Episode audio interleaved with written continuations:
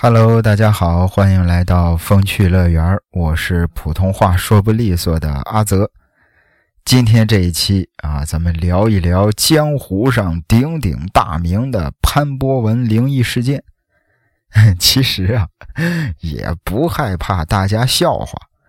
呃，说实话，我之前还真没听说过这事儿。是怎么开始的呢？就是上一期。啊，或者是上上一期的这个撞鬼实录，就是听友探灵废弃铁皮屋那期，里边有一个故事是咱们听友空白投稿的。哎，这个大家伙听完了之后，在评论里都说说空白的这个故事有点像这个潘博文事件。我心说这个潘博文是谁呀？啊，我就上网去搜去查。啊，但是有很多这个当年的帖子呀，啊，或者是知乎上的原文啊，已经被删了。反正这两天说实在的，是费了挺大的劲的，啊，费了挺大的劲儿，想把这个故事的真相，或者是当时啊这个帖子的原貌给还原出来吧。那希望大家会喜欢今天的这个故事，而且呢。呃，为了说 这个故事能够更好的讲述吧，因为大家伙也都知道，阿泽有个习惯啊，不管是大家伙的投稿，还是说这个一些历史故事吧，我都是喜欢以第三人称来讲述。但是我看了一下潘博文这个事儿啊，用第三人称来讲的话，可能效果不太好，所以阿泽准备。啊，这一期破天荒的，我是以第一视角来讲述这件事儿。那这事儿呢，要从二零一三年开始讲起。二零一三年的四月二十五日是星期四，我永远不会忘记那一天，以及只存在于我记忆里的那位同学潘博文。啊，故事开始了啊，这个我呀。这个故事里的我呀，不是阿泽啊，是讲述这件事的作者。那接下来啊，咱们这个潘博文灵异事件真的正儿八经的开讲了啊！我写出来这些事儿，可能没有几个人会相信，包括家里人，包括身边的朋友，他们都说我因为学习压力受了刺激，甚至怀疑我是精神分裂。以至于高考之后的一段时间里，我都在对现实的深深怀疑中度过。我是天津塘沽人，从小在海河边长大，当下作为沪漂啊，在上海某个互联网公司搞运营，也是过着九九五那种索然无味的生活。那今天呢，是八月十八号。正是我记忆中潘博文的生日，于是就想给大家伙倾诉一下。要说天津的海河河畔，我的高中啊，在当地呀也是以素质教育而闻名的中学。要说天津的高考的竞争啊，不是特别的激烈，所以大家高三的时候也没有太大的压力。那一天，距离高考还有四十三天。上午第四节课是高三的最后一节体育课。五一假期之后，课程表还要进行调整。那我们的体育课呢是走班上的，每个人可以选择诸如篮球啊、啊武术啊各种项目。所以在自己的项目里会遇到其他班的同学。我的项目呢是羽毛球，老师姓金。他和同学们最能打成一片，而且这个金老师啊，也是通晓日语，喜欢摄影，而且还是游戏王的铁杆粉丝。当天，金老师跟我们说了几句道别的话，又录了一段高考加油的视频，就让我们解散自由活动了。一部分女生呢，选择回教室进行复习，啊，也有带着羽毛球拍的。留下来，大家伙一块打球。毕竟高三遇上这样忙里偷闲的时光，其实不容易。我呢，我也带着羽毛球拍了。啊，我准备跟同班的同学小温一块来一局。如果我能回到那一天，我一定会狠狠地抽自己一顿，然后让自己回教室去上自习。一开始啊，我们在过道上打球，啊，没十分钟呢，就觉得有点太晒了，就准备找个阴凉的地方继续打，然后就走到了宿舍楼的前边。宿舍楼和食堂是连在一起的，哎，自从全面走读之后，很久就没有人住了。十班的 L 军和潘博文在宿舍过道的树荫底下，两个人正是打羽毛球，打得正激烈呢。要说潘博文，我们俩是初中同学，啊，初中在三班都是英语课代表。那位 L 君呢，就是潘博文介绍我们认识的。大家伙简单的聊了几句，然后我就和同学小温一块打羽毛球，L 君和潘博文一块打。后来这个小温，哎呀，嫌我的这个手劲儿太大了，就换成了我和潘博文打，L 君和小温打。后来潘博文把羽毛球给打歪了。球歪着掉进了宿舍地下室露出地表的换气窗里。不知道大家伙有没有听明白啊？就是有很多的地下室，其实它是半地下。哎，它这个在这个地下室最上头会有一个窗户，用来换气。然后这个窗户呢，如果在咱们这个正常的地面上来看，这个窗户其实是紧贴着地面的。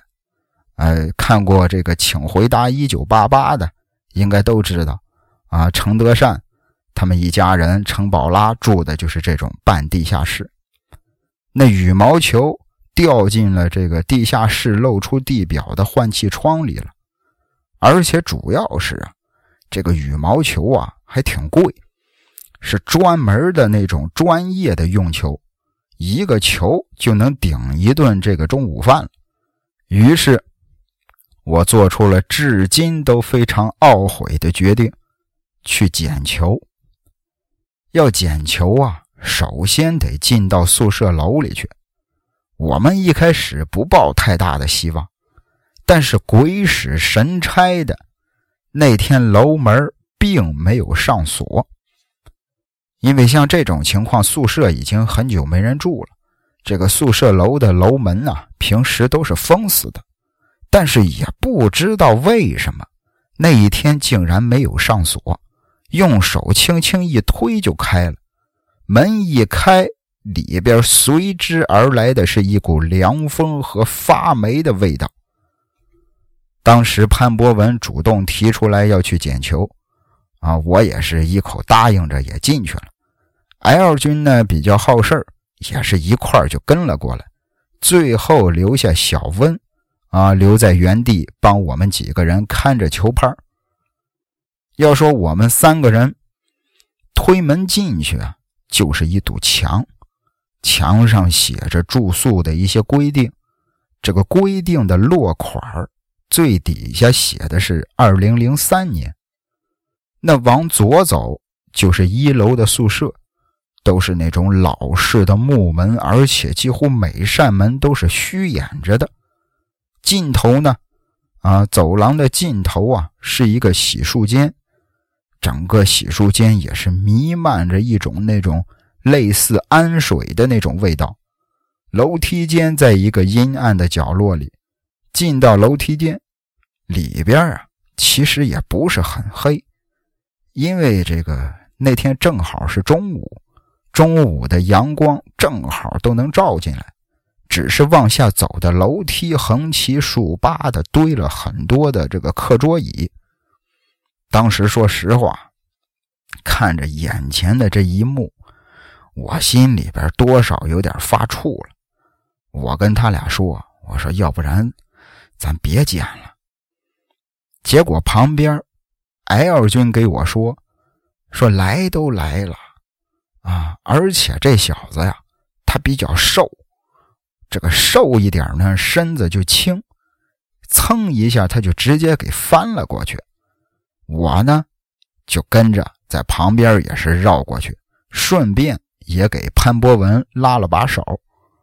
如此这般，我们三个人沿着没有护栏的水泥楼梯一直往下走。因为堆的东西啊特别的多，我们三个人也是往这边躲一下，从那边钻一下，整个的时间花了大概得有一刻钟。那下到一半的时候啊，有一个水泥的平台，具体这个平台上有什么，说实话，我现在也是忘得差不多了，就记得地下一层还有往下的路，但是好像是被这个封上了。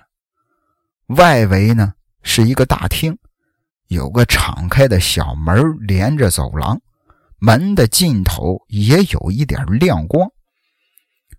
我们三个人继续往前走，潘博文突然说：“说他的钥匙掉在楼梯上了，说自己要回去拿，必须得找到钥匙。”那与此同时，我呀发现有亮光啊，这个地方啊应该是地下室朝阳的一面啊。如果它不朝阳，怎么可能会照进来亮光呢？那。这个时候，潘博文就回去要捡钥匙了。我就和 L 君进了那个小门 L 君有点害怕啊，我跟他说我带了手机了啊，给他这个看在地下室，我的这个小米的手机还有 3G 的信号。因为我之前呀是学校里一个社团的社长，去年暑假的时候呢，也经常来学校。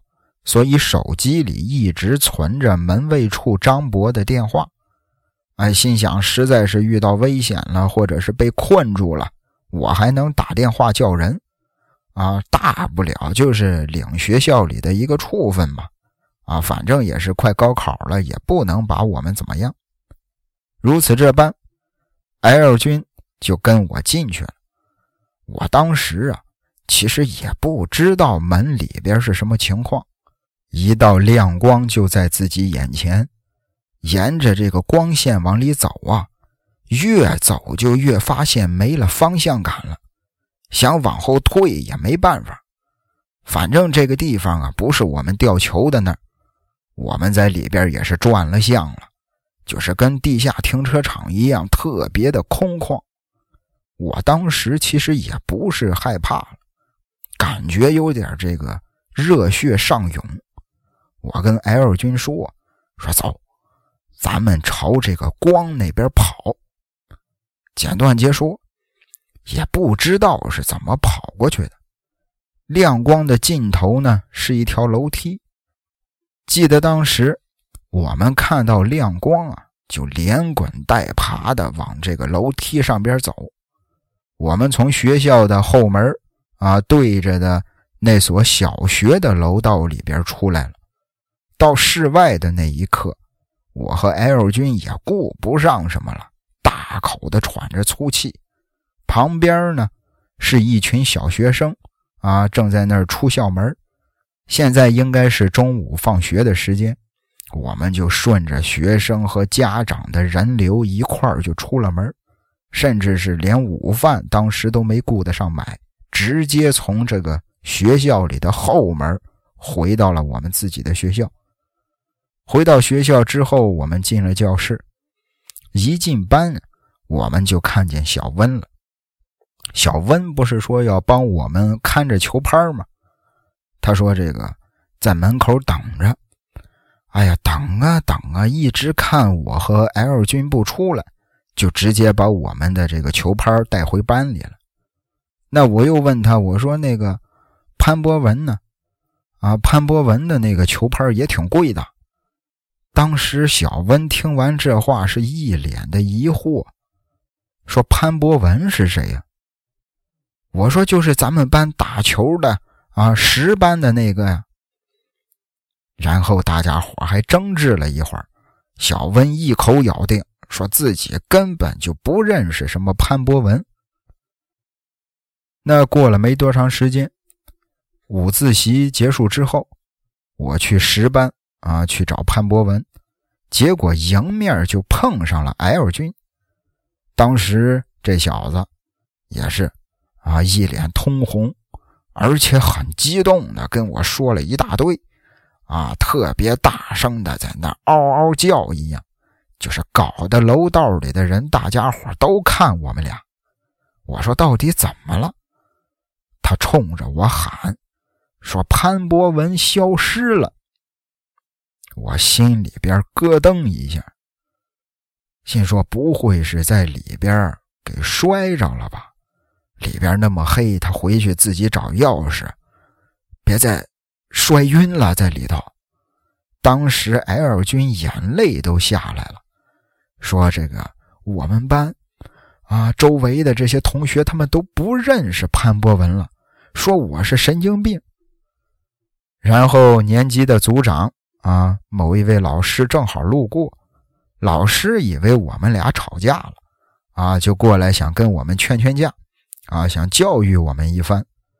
老师一来，在十班他教室里头啊，不断的就出来人说 L 君受刺激了，啊，这个同学可能是中暑了。我就问当时路过的一个女生，我说你们班潘博文在哪儿？这个女生跟我说：“说 L 君中午回来之后，一直说一个叫潘博文的人，可是我们班根本就没这个人。”我听完之后，赶紧下楼去宿舍楼那儿，就是当时我们打球，啊，球掉进那个地下室，我们进去的那个地方。结果宿舍楼的这个门呢，和往常一样，加了把锁。但是之前我们进去捡羽毛球的时候，这扇门还是轻轻一推就开了。当时这扇门上可没有锁呀！哎呦，我脑子里嗡的一声。下午第一节是化学课，老师讲的我也忘了，只记得一句话都没听进去。第一节课下课之后，我去找了金老师。就是那位跟学生关系特别好、会日语的那位体育老师，我去找他了。结果在那个那个上课的公告栏里边啊，十班的那一栏根本就没有潘博文这个名字。我问金老师：“潘博文呢？”金老师也是一脸懵逼，说：“潘博文是谁呀？”说实话，我不太想描述那个下午我是怎么度过的。只有小温，啊，小子一直坚持着一下午都没理我。到了晚自习的时候，我们班主任说，说一个中年的男性语文老师说，说十班有个人啊，这个同学高考压力太大了，上课的时候、课间的时候到处跟人说胡话。已经联系家长把他接走了，顺便还讲了一个冷笑话，啊，说是让我们减减压。说了没两句，就又开始啊，边讲题边扯了起来，一直扯到十天前湖人对勇士的比赛。那到了晚上，在回家的路上，我本来是想这个看看手机，登录 QQ。结果发现手机莫名其妙的没电。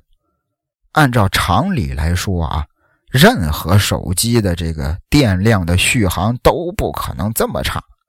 回到家，破天荒的开了一次电脑，结果发现 L 君被踢出了年级群。啊，这小子 L 君呀，貌似发了一百多条关于潘博文的信息。啊，这个。当时我也是颤抖着搜了潘博文，在我的 QQ 好友列表里根本就没这个人。哎呦，我几乎都要晕了。旁边啊，我姐姐看到我开电脑啊，说她要用这个 CAD，我就拿着小米手机充电去了。一开机。手机上显示的时间是一九七零年一月一日十一点五十二分。时至今日，我都记得那个画面。不过后来手机连上 WiFi 之后，时间就正常了。啊，QQ 呢也是超时重登，也没什么记录。QQ 里相册啊，大部分的内容都损坏，除了贴吧保存的图片，我不知道我是怎么度过的那个时刻。之后，我的手机就一直无法使用相机、闹钟和指南针。报修之后呢，门店说是陀螺仪损坏，啊，说是这个镜头没事儿。之后又刷了一遍手机，啊，倒是都能用。那潘博文这个人，就像是没有存在过一样。除了我和 L 君之外，所有人都认为这个人压根儿就不存在。可是我还清楚的记得他的学号。但在看到花名册的时候，他们班整个学号都往前移了一位。我在晚饭的时候把这事儿说了，结果得来的一句是“你没发烧吧？”后来周末啊，被我的姐姐拉去医科大学医生的这个心理科室啊去看心理医生。我还清楚的记得那天是一位姓杨的大夫接待的我。最后，他让家里这个我的父母啊、姐姐啊，说别把孩子这事儿放在心上啊，孩子就是高考压力太大。简短截说吧，之后啊，啊也是回归了平淡啊，但是呢，心里边总是感觉不舒服，平时呢也不敢往十班门口去凑。那十班的班主任也找过我。他告诉我说：“L 君的情绪不稳定，啊，你不要贸然的跟他接触。”那 L 君一直到处里去闹腾，一直到处里去找这个潘博文，一直到第二次模拟考试，这小子也就消停。接下来就是高考了，我以为自己能上这个天南大的，啊，结果没想到理综雪崩，物理没及格。凭着一百二十加的语文和一百四十加的数学，去了西南的一所二幺幺。小温呢，去了北京土木。L 君呢，从二幺幺的水平掉落到天津理工。只可惜我和 L 君，我们俩人呢，在大二的时候就失联了。只是看他偶尔会在这个朋友圈里边发一些代购。听周围的人说他是去澳大利亚深造了，老师们呢都当他是高考之前心态爆炸的反面的例子。那从那之后，每届高考之前，学校里也都会开这种放松解压的年级会。那潘博文如果还存在着，应该是学习很好的。我记得潘博文的小学。新港四小，初中是塘沽二中，他的生日是一九九六年八月十八日，甚至他家的住处新港街道的某个老社区，啊，他约好了高考之后跟我玩的游戏叫塞尔塞诺的树海，他喜欢徐良的歌，是泰达队的球迷，但问题是我就是证明不了他的存在，后来。我自己也是很仔细的去琢磨过这件事儿，我发现了很多细思极恐的地方。你比如说，这个我记得小米手机呀推出过搭载 WP 八的手机，但是事实并不如此。而且我记得在二零一三年二月份，《星游记二》开播了，而且当时也是被誉为国产动画的巅峰。因为也是要高考嘛，所以当时就没有追。但是现在呢，根本就没这事儿，只有一个一七年的风暴法米拉。而且我记得天津大学和南开大学，啊，上小学的时候就在津南有校区，结果一查是近几年刚搬迁的。我记得天津地铁九号线中间的几站啊，应该是塘沽车站北路、远洋城、中心庄、钢管公司，而不是塘沽胡家园中西村钢管公司。我记得我看过一部这个科幻电影，叫什么什么闪电，啊，当时好评度十分高啊。主角叫陈帆，陈帆的妻子叫戴琳，参演的演员是王传君和邓家佳。啊，这个故事十分精彩。结果我在豆瓣上就查不着这个影片。后来周围其他的朋友提醒我说：“你说的这个电影啊，应该是《球状闪电》，是刘慈欣的原著小说。网上显示这部小说还没拍出来呢。”那说到这儿啊，呃，以上啊就是这个这个潘博文事件的一个大体的经过。反正也是查了好多资料吧，争取把当年的这个帖子还有这个事儿的过程都能完整的讲一遍吧。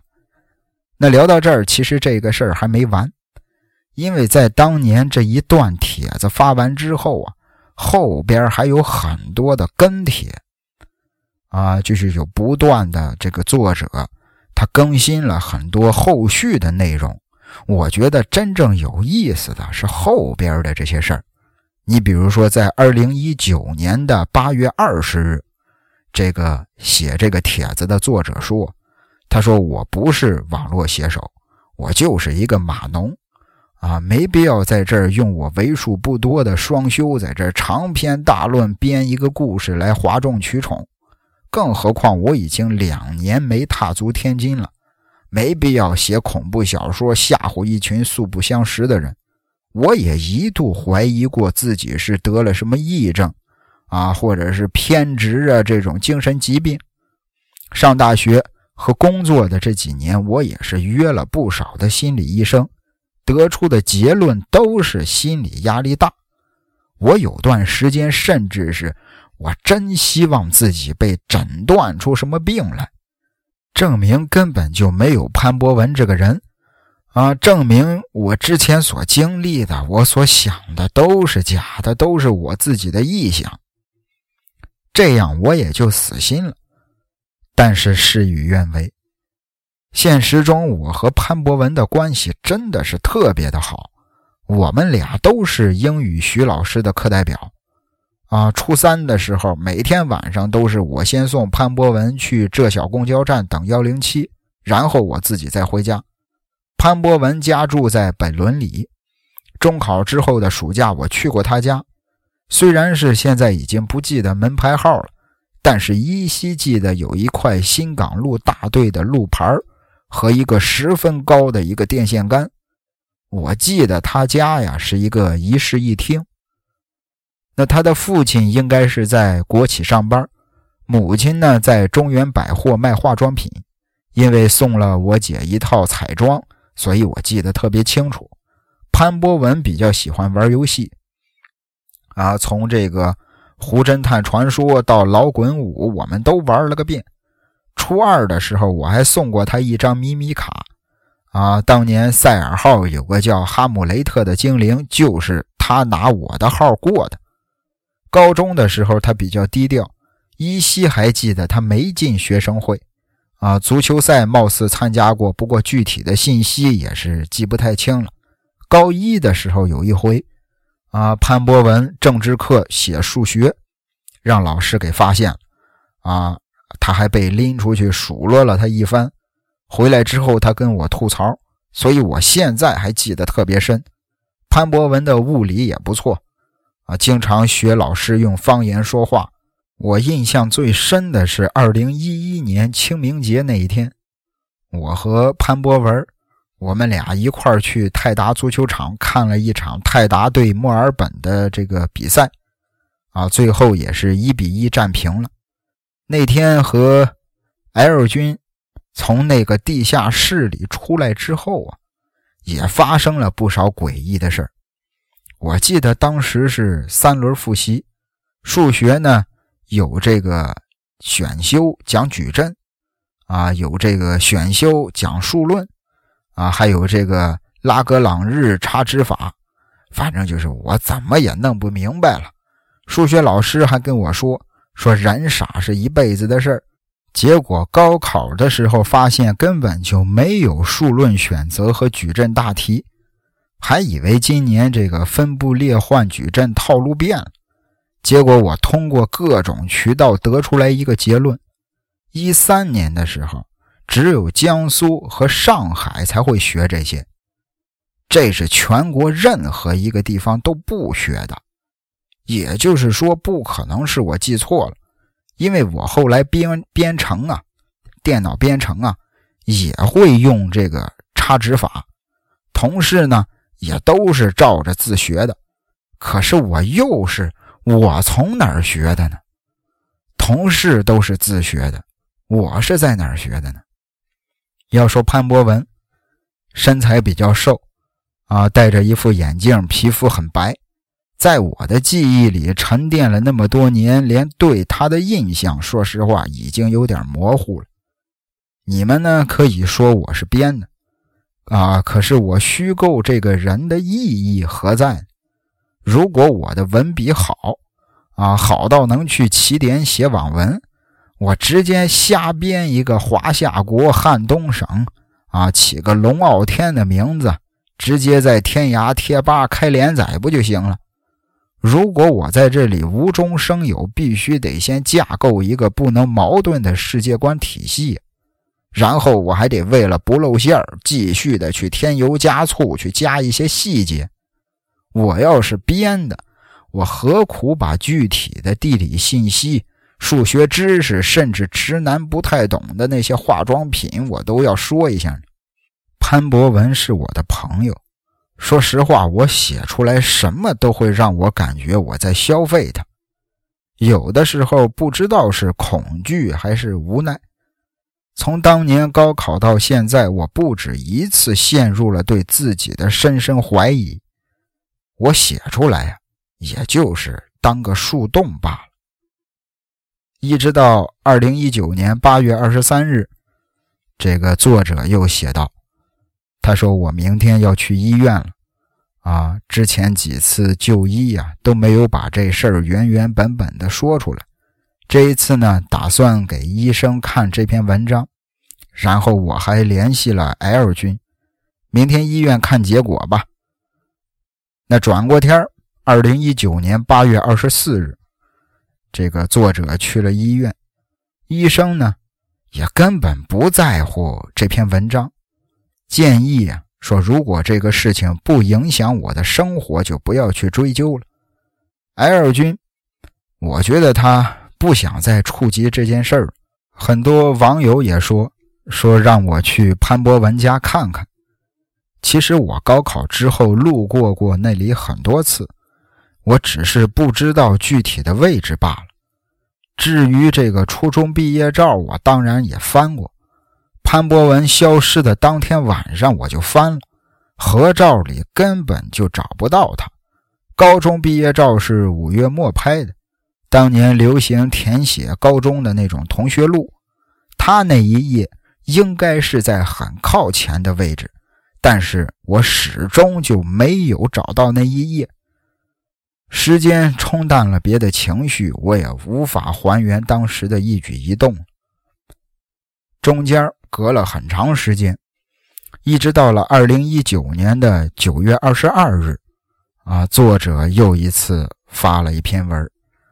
他说：“今天是周末，啊，川沙外面天雾蒙蒙的，下着雨，风也很大，不由得想起我的朋友潘博文。我不知道他身在何处，或者评论区让我怀疑他是为了，啊，他是，他是我为了给自己。”排忧解闷，啊，是我臆想出来的人，我不想过度的纠结。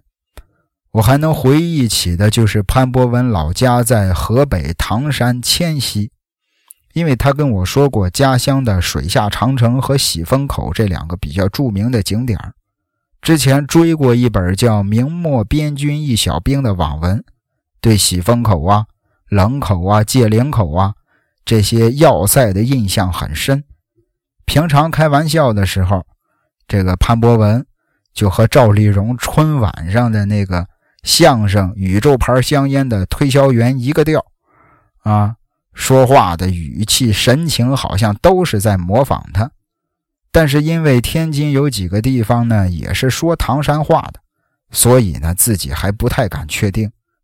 至于潘博文的家，我绞尽脑汁也想不起太多的细节，并不是说我刻意的隐瞒，这段记忆不知道为什么一直都很模糊，好像被什么东西擦去了一样。如果是我真的是编故事啊，肯定要对大家是大书特书的。一室一厅的华北普通的老式小区，当年盖的楼基本上都是一个样，都是仿照苏联的形式。我和潘博文呢，我们俩人放学不顺路。我住火车站附近，他在港口附近。不过因为我家离学校近，啊，所以为了这个聊游戏，我都会每天送他去车站。至于评论区也找出了不少信息，啊，这个小学、初中、高中、大学的各种校友也都出来了。不过我不能说的太详细，啊，和公司里的同事啊。知乎上互关的有很多，已经有人开玩笑问这篇文章是不是我发的。如果我的领导和 HR 看到了，对我日后的工作可能有影响。那话说，这个这位朋友的这个全部的帖子啊，到这儿就戛然而止了。现在知乎上这篇帖子也已经被删除了。唉，怎么说呢？这个潘博文事件到底是怎么回事啊？接下来咱们可以这个闲聊一下吧。啊，这个阿泽呢就谈一点自己的想法或者是自己的感受。那潘博文，咱说或或许啊啊，或许，或者说这确实只是主观问题。是这个作者进入了一种长期的记忆错乱的一种状态。我记得这个之前有一篇这个《撞鬼实录》，有这个咱们电台的听友在评论里就说说这个故事的主人公是不是阿兹海默啊？和这个阿兹海默的症状很像。这个阿兹海默的症状呢，就是会把各种的时间线或者是人物啊记错。那这个这篇作这篇文章的作者会不会也是有这种症状呢？嗯，其实有一个问题，就是这个阿兹海默的患者啊，阿兹海默症的患者啊，他会把自己记忆里的时间线和真正的时间线给搞混，甚至他会把人和人都记错。那前提是他记错的这件事儿，或者是记错的这个人。他是存在的啊，比如说我今天中午吃的是这个大米饭，晚上喝的是面条，我第二天可能会记错，我记成中午喝的面条，晚上吃的米饭。但如果说我中午吃的米饭，晚上什么都没吃，我第二天我不可能不可能记成是我中午吃的面条，晚上吃的米饭吧？我应该是也继承我中午什么都没吃，晚上吃的米饭。我不知道我有没有这个说明白啊？就是他就算是记错了，他把时间线搞混了，那这件事儿他应该也是发生过的，他只是把昨天的继承了今天的而已。那潘博文这个人到底存没存在过？有没有这个人？如果压根儿就没有这个人，他怎么会记错？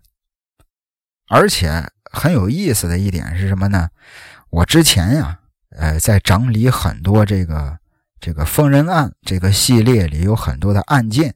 疯人案这个系列里最早的时候聊过一个国外的案件，叫换人杀人事件，啊，也是这个民间流传着各种小孩。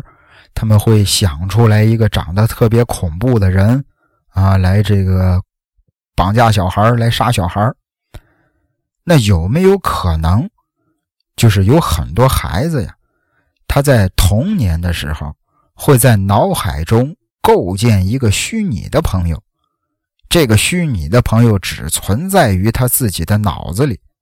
这个人会陪自己聊天会陪自己玩而这些虚拟的形象呢，也会随着年龄的长大而不停的这个变化吧。到了最后啊，通过这个孩子本身对客观世界的认知，这个脑海里的朋友也会逐渐的消失。其实可能有些听友会觉得潘博文这件事儿很离谱啊，很稀奇，觉得可能大概率是编的吧。毕竟说实话啊，也都是全凭作者一面之词，也没有什么其他的证据。虽然啊，看似是逻辑紧密，没有明显的破绽，但是这种颠覆世界观的事儿。自己没经历过，还是难以接受的。那在这儿呢，阿泽呀，先不评论这件事儿的真假，但却要说类似的事情其实有很多很多，多到也许每个人你仔细回忆，可能咱们都经历过。比如有一回我自己亲亲身经历的啊，呃，我小的时候啊学游泳。学得很早，六岁的时候我就会游泳了。为什么呢？因为我的父亲呀是济南市男子自由泳的季军啊，我爸爸游泳特别厉害啊，从小很小的时候就教会我游泳了。我印象当中，我记忆里特别清楚的一个场景，就是当时我爸他们在工厂里上班，在他们工厂门口有一条河。河上呢有一个那种小桥，那是一场游泳游泳比赛。他们厂里这些游泳好的都会站在桥上，直接一个猛子扎进水里开始比赛。而且比完赛之后，我我父亲从水里上来，我和我母亲在岸上看着。上来之后，我给了他一个盒，一个一个饭盒啊，那个时候都是那种。陶瓷的，不是陶瓷，都是那种瓷的那种缸子，那种饭盒里边有饭。我父亲端着饭盒蹲在河边上吃饭，就是这一个片段嘛，从小到大一直都在我脑子里，我就觉得它是真实发生过的。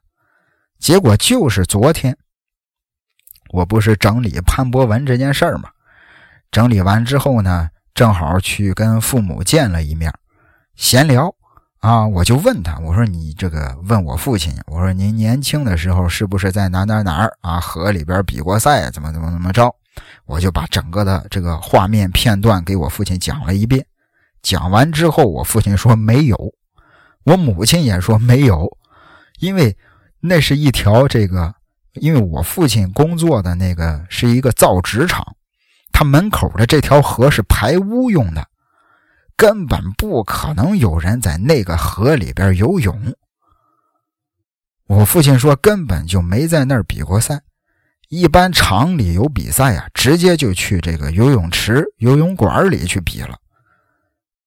那我脑子里的这个片段、这个记忆是什么时候的事儿？那怎么会无端端的有这么一个记忆呢？那这个聊到这儿了啊，就多聊两句啊。就通过潘文博这个事儿啊，我还有一种想法。你说有没有可能消失的不是潘文博，消失的其实是这篇文章的作者和 L 君，是作者和 L 君进入了另一个类似于平行宇宙的地方。就是，啊，假如说作者还有这个 L 君，还有潘博文，他们是同一个时空的人，啊，生活在同一个宇宙里。潘博文那一天回去捡钥匙，但是要注意一个细节啊，就是这个故事里有一个细节，就是这个 L 君和这个作者他们发现了一道白光，他们一直是。这个朝着光在往前走，那你说这会不会是通往另一个宇宙、另一个空间的裂缝呢？最后导致了这三个人处在了不同的空间、不同的时空里。那会不会另一个时空里的潘博文也同样在找作者跟小 L 呢？另一个时空里可能也有一个人写下了这一篇文章，只不过作者是潘博文。嗯，那说到这儿，其实就还有一个问题。假设哈，假设潘博文还留在了自己之前的那个宇宙，真正来到了另一个平行宇宙的是作者和 L 君。那有一个问题，就是比如说咱看过很多这个电影电视剧啊，或者是复仇者联盟啊，复仇者联盟他们不就是平行宇宙吗？但问题是在这个宇宙里有一个美国队长。在另一个宇宙里，肯定也有一个美国队长，对吧？俩美国队长还打了一架，他就像是照镜子一样。那问题是，为什么作者和 L 君穿越到现在这个时空之后，在现在这个时空里没有潘博文？按说在那个这个平行宇宙里有潘博文，在这个平行宇宙里应该也有潘博文啊。那咱们啊，顺着这个思路啊，咱们可以简单的聊一聊啊。假设是作者和 L 君同时从他们所在的时空啊，比如说 A，从他们所在的时空 A 穿越到了他们从来没有来过的时空 B，但是除了作者和 L 君发现 B 时空的异常，居然没有人发现作者和 L 君的异常。或者是居然没有人发现作者和 L 君的异常的异常，就是首先就是这个说法就不符合平行时空的理论，而且既然 B 时空的人都认识作者和 L 君，那么之前所在 B 时空的作者和 L 君去哪儿了？那我不知道大家有没有看过一个这个这个当彗星来的那一夜。当彗星来的那一夜，啊，大家可以找来看一下。咱们就按照这个的剧情的设定推论，作者和 L 君都没有说谎。那还有一个可能，那就是多个时空重叠，就是同时不只有 A 宇宙、B 宇宙，还有 C、D、E、F、G、H、I、L、M、N 啊，有好多个时空。在所有时空当中都有作者和 L 君，但是其中有的时空是没有潘博文的，就是他每一个时空不一定都是镜像的，有的时空里有作者和潘博文，但是没有 L 君；有的时空里呢有作者有这个 L 君，但是没有潘博文；有的时空里可能有 L 君有潘博文，但是没有作者。那也就是说，L 君和这个作者穿越到的这个时空里是没有潘博文的。那那一天在地下室里，可能是跟那道光有什么关系？所有的时空同时发生在去地下室捡球事件的同时，产生了多时空的时间重叠，导致多个时空的作者和 L 君相互穿越到了不属于自己的时空里。就是很多的平行宇宙，它们交叉在了一块最后有一个点，是他们每一个时空都会这个交叉的一个共同的点。在这个点上，也就是去地下室捡球的这个时候，他们所有的人都穿越到了不属于自己的平行宇宙。那这样就可以解释，既然是穿越到平行时空，为什么当前时空里没有另外一个潘博文？那这样也就可以完美解释作者的这种情况。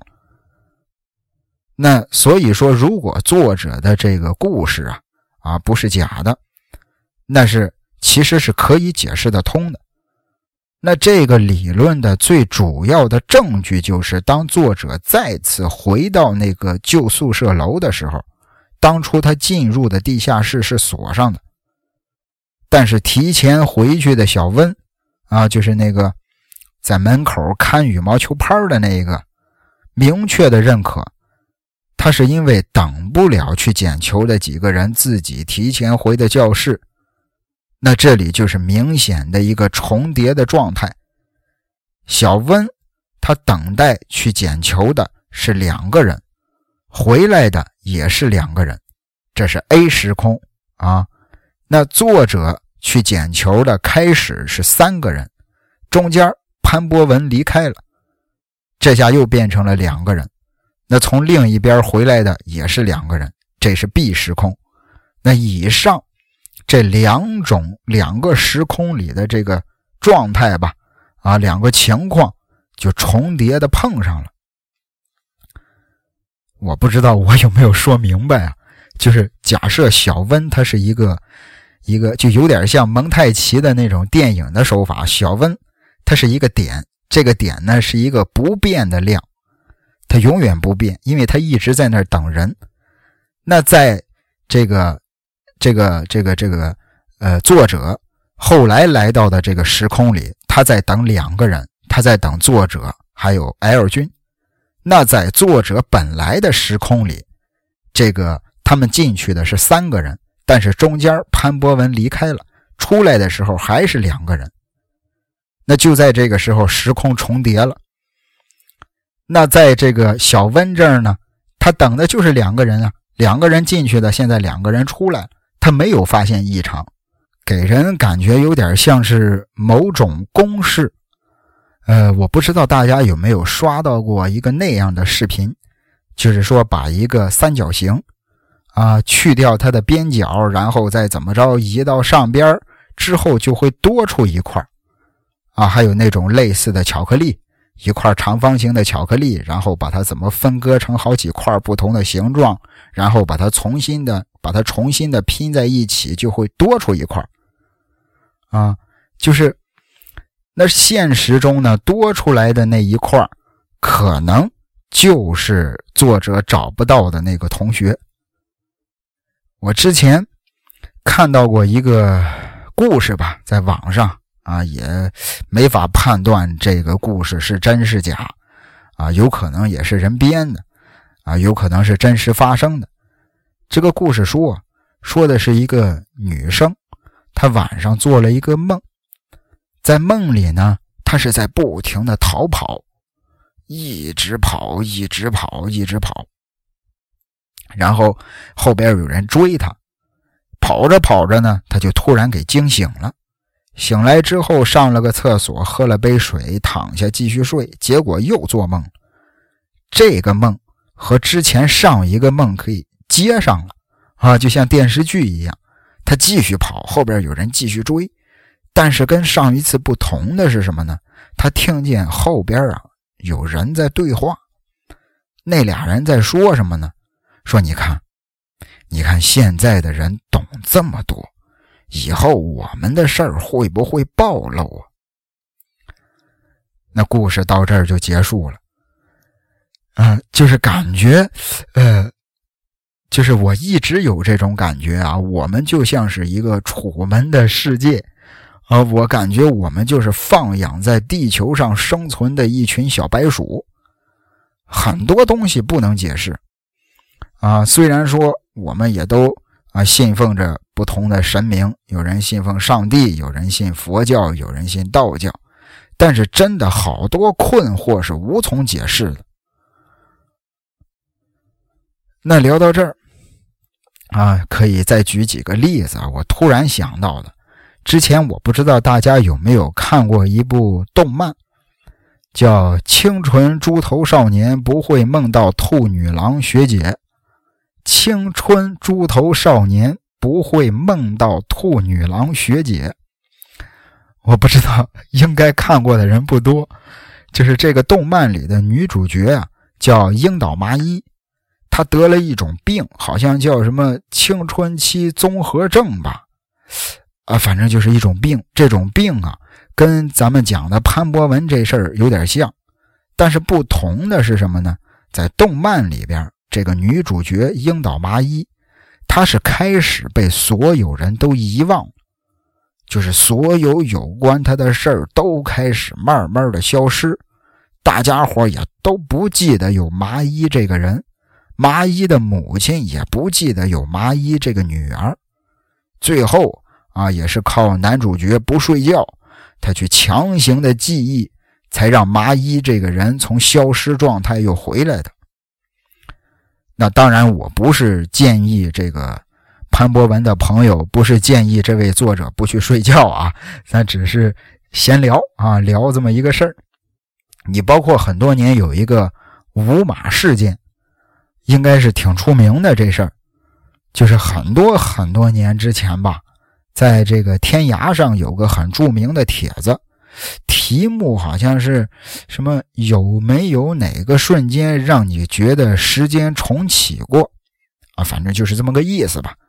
里边有一小段就是聊到这个演员吴马，一个香港的很著名的演员叫吴马。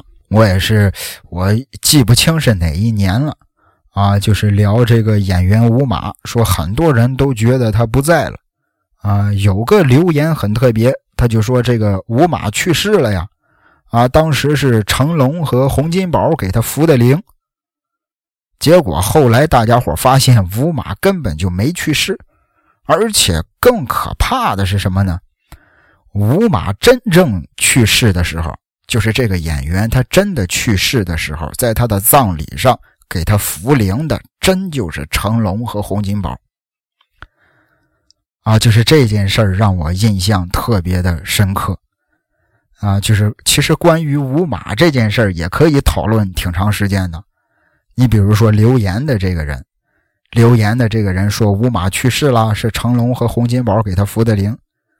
那这个人他会不会是从未来过来的？啊，他可能也是一个无心之举吧，因为在他的那个记忆里，吴马就是去世了，就是成龙和洪金宝给他扶的灵啊。但是在我们的这个时空里，吴马还没去世呢。啊，有点这个预知了未来的意思。呃，我觉得就是潘博文这个事儿啊，挺精彩的，啊，挺精彩的，也多谢大家吧，啊，多谢大家。要不是大家在评论里的留言，我还真是不知道潘博文这事儿。大家伙都说啊，这个呃，在那个听友探灵废弃铁皮屋那一期的时候，大家都说说空白。咱这位听友投稿的这个故事，这个经历跟潘博文事件挺像，哎，这才有了今天咱们这期节目。那聊到这儿，故事也就结束了，咱们下期再会。